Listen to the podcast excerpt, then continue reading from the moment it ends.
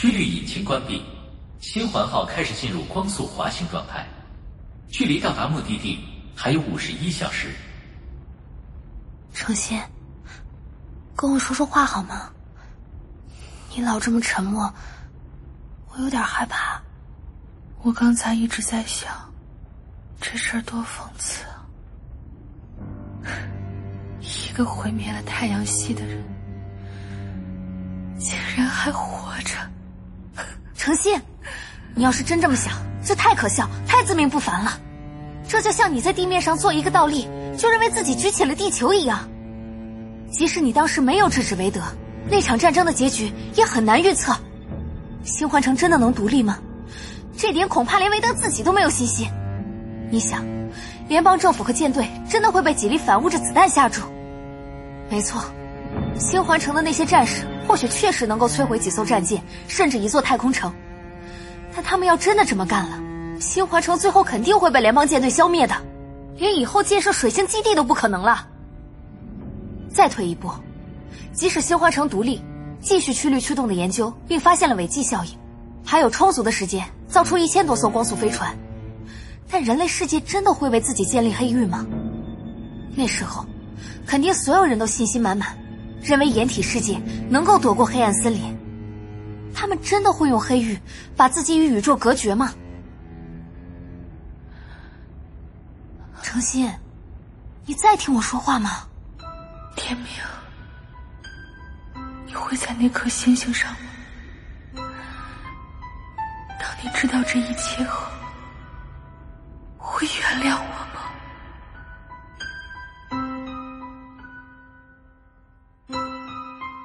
三体》宇宙授权，刘慈欣原著，喜马拉雅出品，七二九声工厂制作，《三体》广播剧最终季第十五集《我们的星星》。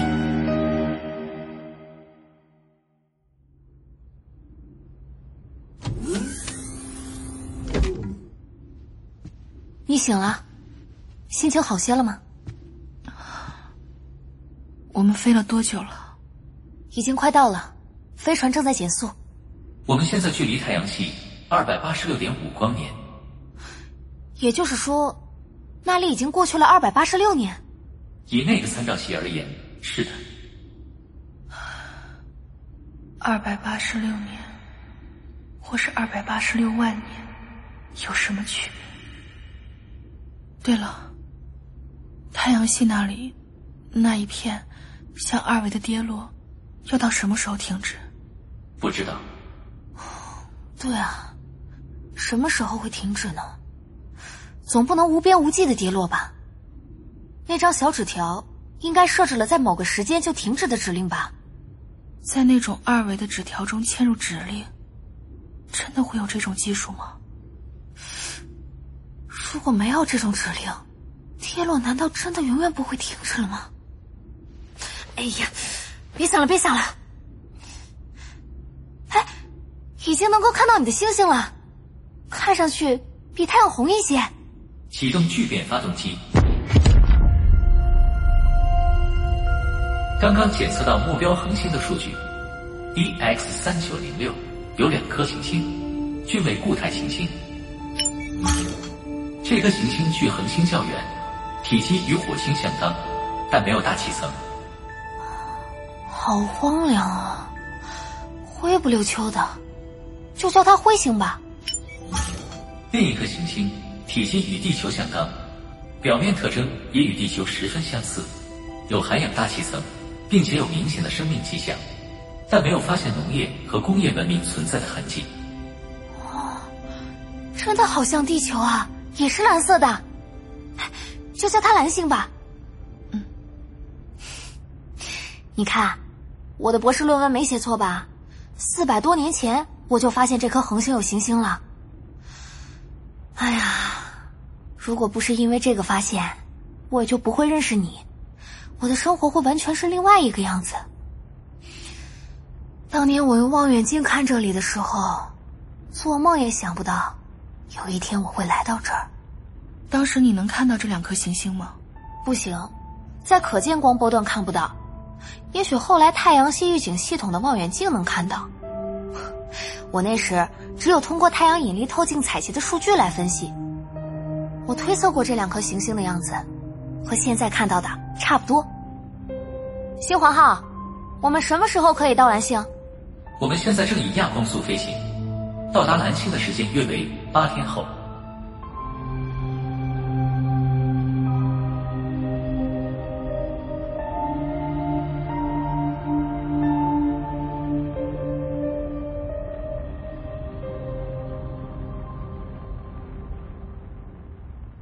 你看，咱们终于快到蓝星了。这个蓝色和地球的蓝色好像不太一样。是的，经探测发现，蓝星的蓝色来源于陆地上的植被，这里的海洋呈淡黄色，面积仅占星球表面积的五分之一。蓝星是一个寒冷的世界，它的陆地除了约三分之一的蓝色区域，大部分被白雪覆盖。海洋也大部分封冻，只有靠近赤道的小片区域处于融化状态。原来是这样。星环号即将泊入蓝星轨道，收到一个来自行星表面的智慧电磁信号，是着陆导航信号，威慑纪元初期的格式。接受这个着陆指引吗？接受，按他的指引着陆。将出现四级超重，请进入加速位置。准备好后，指令执行。你说，是不是他？不可能的。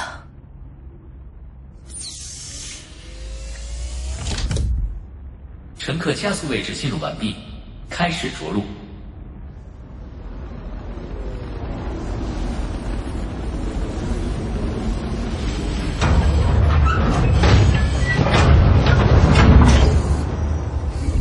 飞船已安全着陆，室外重力与地球相当，建议二位乘客继续留在加速位置上休息十分钟，以适应重力环境。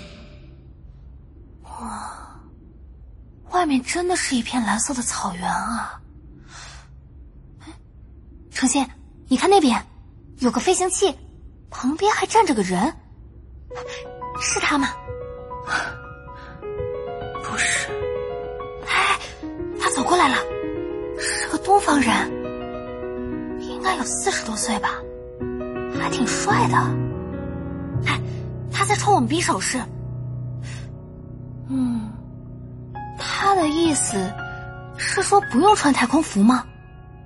蓝星的大气成分，氧百分之三十五，氮百分之六十三，二氧化碳百分之二，还有微量惰性气体，可以呼吸。但大气压只有零点五三个地球标准气压。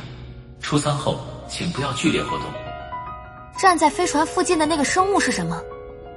正常人类。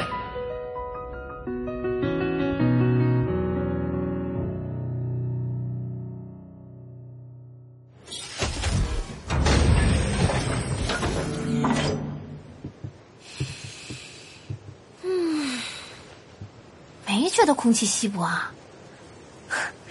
这里真的很像地球，就是颜色不对。哎，等一下，梯子太陡，我扶你们下来吧。啊，谢谢。你们应该多休息一会儿再出来，这儿没有什么要紧的事儿。他的手好暖。你们是从太阳系来的吧？嗯，是的。太阳系已经没有了。知道了。还有人跑出来吗？可能没有了。我叫关一帆，在这儿还真等到你们了。关一帆，这名字好耳熟啊！你知道我们要来？收到了你们的引力波信息。你是蓝色空间号上的人吗？如果对刚走的那些人提这个问题，他们肯定很奇怪。蓝色空间号和万有引力号上的人，现在已经是四个世纪前的古人了。也是。不过，我还真是个古人。我是万有引力号上的随舰研究员，这四个世纪一直在冬眠，五年前才苏醒。想起来了，他就是进入四维碎片和魔界对话的那个人。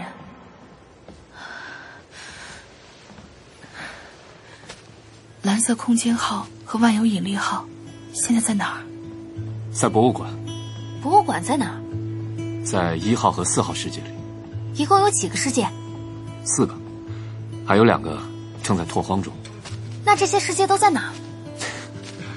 二位，以后不管遇到谁，人类或别的任何有智慧的东西，不要问他们的世界在哪，这是这个宇宙的基本礼节。就像，不要问女士的年龄。呃，不过我还是想问，你们都多大了？唉，你看着像多大就多大吧。他七百岁，我五百岁，就是这样。程心博士，与四个世纪前相比，几乎没变啊。你认识他？从地球收到的图像中见过，那也是四个世纪前的事儿了。这里有多少人？这颗行星上，三个，就我们三个。这么说，你们那几个世界都比这里好？你是说自然环境吗？当然不是，在那些地方，经过一个世纪的改造后，大气层才勉强能呼吸。这里是个好地方，是我们见过的最好的地方。这是程心博士，我们欢迎你到这里来，但不能承认你对这里的所有权。我早就放弃所有权了。这里既然这么好，你们为什么不向这里移民呢？这里很危险，外人常来。外人，外星人。是的，这一带靠近猎户悬臂的中心，有两条繁忙的航线。那你在这里做什么？就为等我们吗？不。我是和一支考察队过来的，他们已经离开了。收到你们的信息后，我专门留下来等你们。啊，天快黑了，你们先休息一下吧。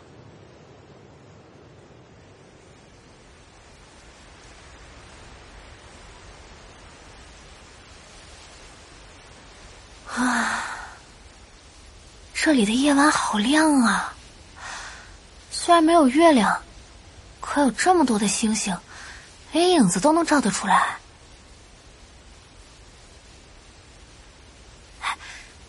你们听，这是风声吗？可我没感觉到风啊。但怎么觉得草一直在被风吹动呢？不是风，是这些蓝草在移动。啊？它们的根须也是脚，每年的不同季节，草丛都会在不同的纬度间迁徙，主要是在夜间行走。它们是动物，我我刚才还拔了两根玩呢。它们是植物，靠光合作用生存，只有简单的触觉。这个世界的其他植物也能行走。你们看那边的山脊，上面的树林也在移动，而且速度要比草快得多。还真是，像一支军队。你们再看天上，就在前几天，那里还能看到太阳，比从地球上看我们这里的这颗恒星要清楚。当然，那是二百八十七年前的太阳。太阳是在考察队离开的那天熄灭的。太阳只是不发光了，但面积很大，从这里用望远镜也许能看到。不，什么都看不到了。即使你们现在回到那里去，也看不到什么。那里已经是空荡荡的太空，一无所有。不会，那些行星都变成了平面而已，所有的细节都能看得很清楚。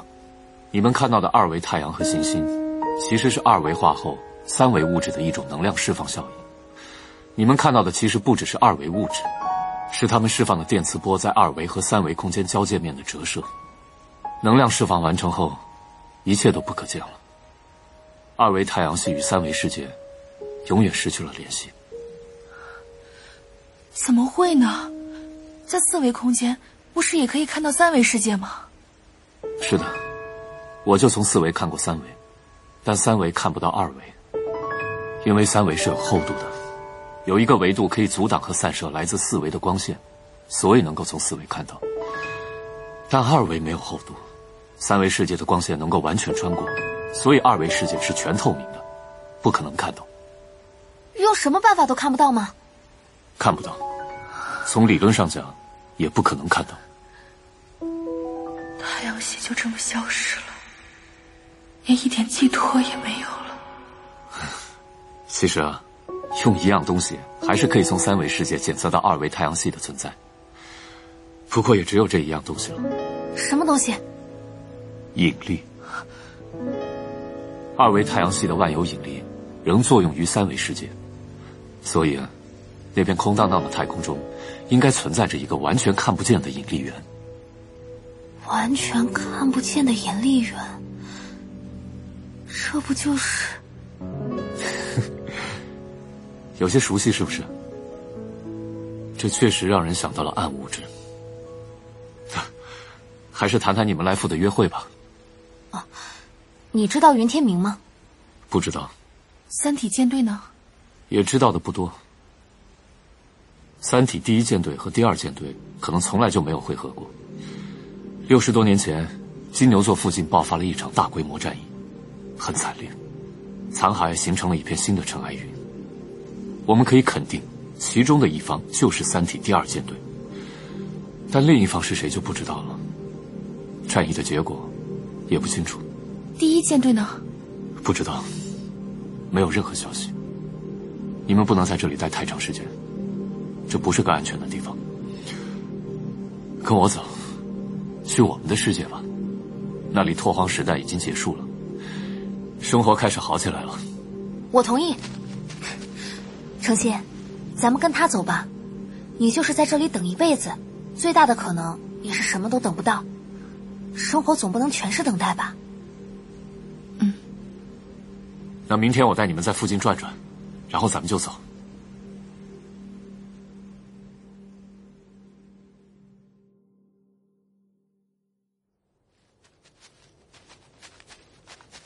我是这么想的，我和你们一起乘坐星环号离开。我的亨特号虽然也是曲率光速飞船，但上面没有生态循环系统，长期航行的话只能冬眠。到时候我把它设为无人航行，跟着星环号就行。好，它为什么叫亨特号？啊，是为了纪念我在万有引力号上的一个老朋友，老亨特。他是一个传奇式的人物。哦，有多传奇啊？说来话长，等有时间吧。我们现在最不缺的就是时间。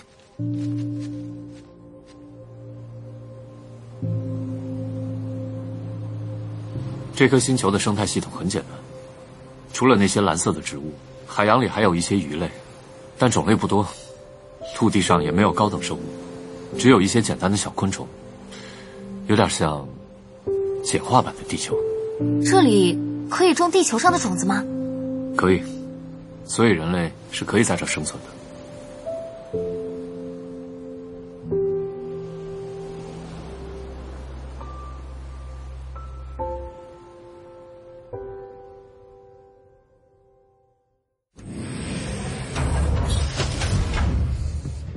到新环号。嚯，这飞船真漂亮啊！我带你参观一下，来。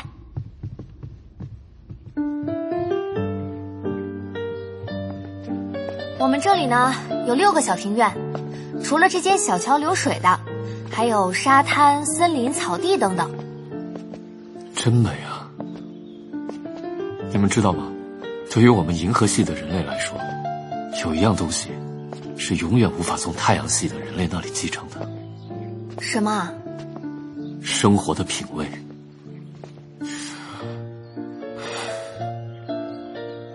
地球再也回不去了。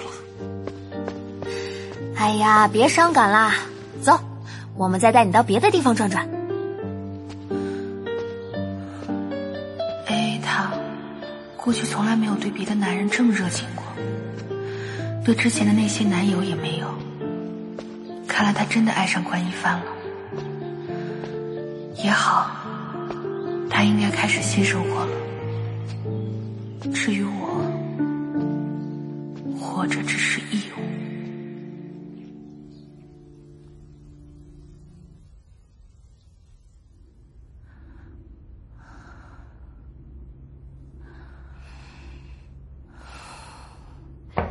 重新，哎，重新，哎，方便说几句话吗？嗯来了来了。怎么了，一凡？亨特号刚从蓝星的同步轨道上呼叫我的手腕通讯器，他转发了监视卫星发来的信息。嗯，什么监视卫星？啊，我们那个考察队走之前留下了三颗小型监视卫星，其中一号和二号卫星布设在蓝星轨道上，三号围绕那颗灰星运行。刚才三号卫星发现，四十分钟前有五架来历不明的飞行器降落在了灰星表面。停留了十二分钟之后，就又同时起飞，并且很快消失了。卫星甚至没有观察到他们进入行星轨道，也可能是受到了强烈的干扰，所以只传回了很模糊的图像。是外星人的飞船？应该是。本来我们这支考察队的任务就是研究外星文明在这个星系留下的踪迹，所以我想坐亨特号去灰星探查一下。你们能不能在蓝星等我几天？我想和你一起去。不行，有危险。一帆，你就让他去吧，他肯定想知道那些飞行器是不是和云天明有关。好吧，那我们立刻出发。哎，除非出现紧急情况，不要与亨特号联系。毕竟谁也不知道还有什么外来的东西藏在这个信息中，通讯会暴露行踪。嗯，我明白。一路平安。嗯。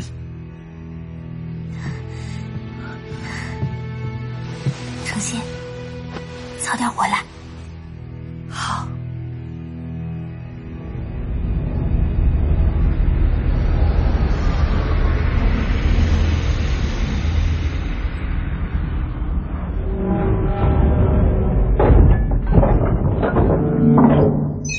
与亨特号对接完毕，舱门已打开。我们上船吧。好。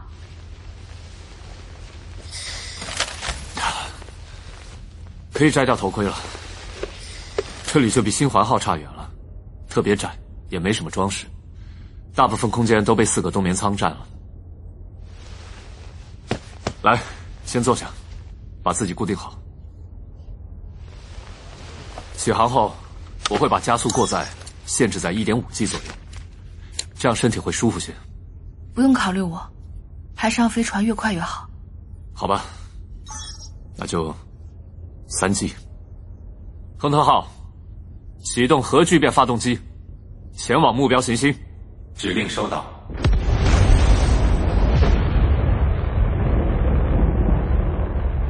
关博士，你为什么会冬眠这么久？因为在寻找可以居住的世界时，我不用执勤，所以一直在冬眠。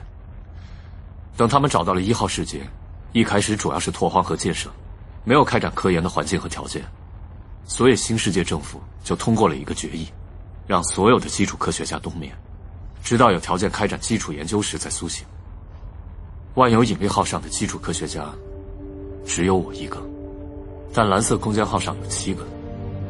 在这些人里，我醒的是最晚的。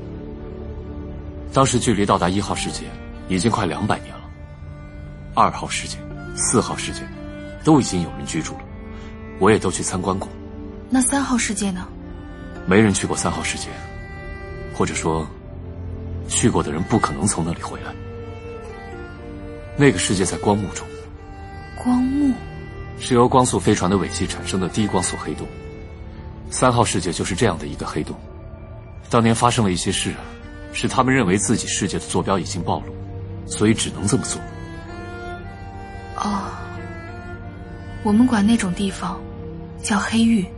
嗯，这名字更贴切些。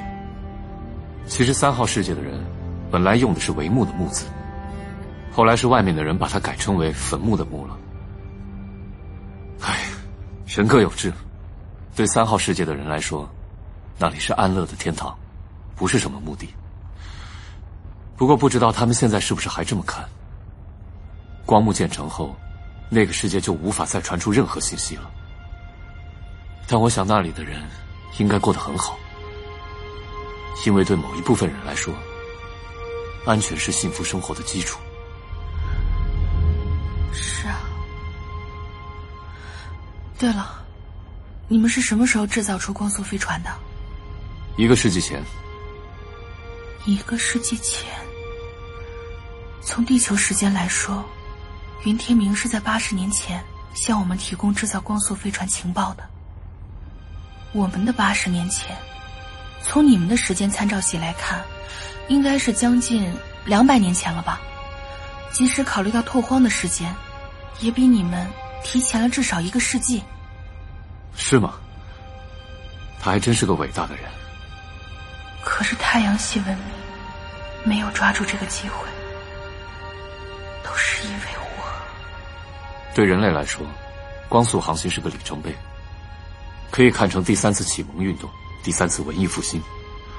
因为光速航行使人的思想发生了根本的改变，也就改变了文明和文化。是啊，进入光速那一刻，我也变了。想到自己可以在有生之年跨越时空，在空间上到达宇宙的边缘，在时间上到达宇宙的末日。以前那些只停留在哲学层面的东西，突然变得很现实、很具体了。是的，比如宇宙的终结、宇宙的目的，这些以前很哲学、很空灵的东西，现在每一个俗人都不得不考虑了。在你们那里，有人想过到宇宙末日去吗？当然有，就在现在，新世界已经发出了五艘终极飞船了。终极飞船，也有人叫它末日飞船。那些光速飞船没有目的地，只是把曲率引擎开到最大功率，疯狂加速，无限接近光速，目的就是用相对论效应跨越时间，直达宇宙末日。据他们计算，十年内就可以跨越五百亿年。那他们现在已经到了。哦，当然是以他们的参照系。其实，并不需要有意识的做这事。如果一艘飞船加速到光速，曲率引擎出现无法修复的故障，飞船不能减速的话，你也可能在有生之年到达宇宙末日。太阳系的人类很可怜，直到最后，大多数人也只是在那一小块时空中生活过。就像公元世纪，那些一辈子都没有走出过山村的老人，宇宙对他们仍然是个谜。程心啊，怎么了？为什么这么看着我？我告诉你，没有走出山村，并没有什么遗憾，真没什么遗憾。宇宙的真相，还是不知道的好。为什么？因为外面的这一切暗无天日。你是指黑暗森林状态吗？不是，黑暗森林状态对于我们是生存的全部，对于宇宙却只是一件小事。如果宇宙是一个大战场，在阵地间狙击手们射杀对方不慎暴露的人，比如通信兵或火头军什么的。这就是黑暗森林状态。对于战争来说，它是一件小事，而真正的星际战争，你们还没见过。那你们见过吗？见过一点，更多的也只是猜测。你真的想知道吗？这种事情，知道的多一点，你心里的光明就会少一点。我心里已经没有光明了。我想知道。好吧，你猜一下，对于一个在技术上拥有几乎无限能力的文明，最有威力的武器是什么？不要从技术角度想，从哲学高度想。哲学高度？我不知道。你经历过的事情可以给你一些提示。我经历过的，我亲眼见过。为了毁灭一个恒星系，攻击者把那里的空间维度残忍的降低了一维。空间维度，空间维度是什么？你说的武器是宇宙规律？你很聪明，正是宇宙规律。宇宙规律是最可怕的武器，当然也是最有效的防御手段。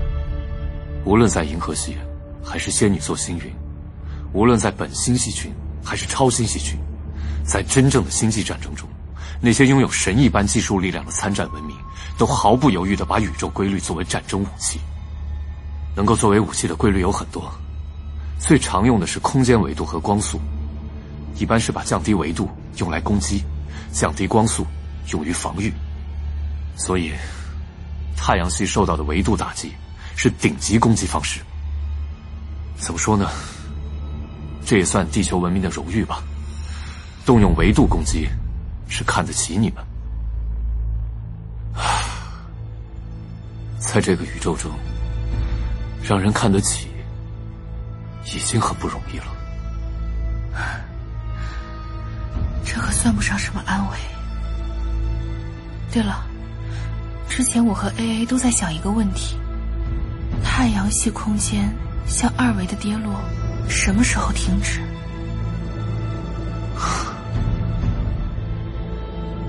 永远不会停止。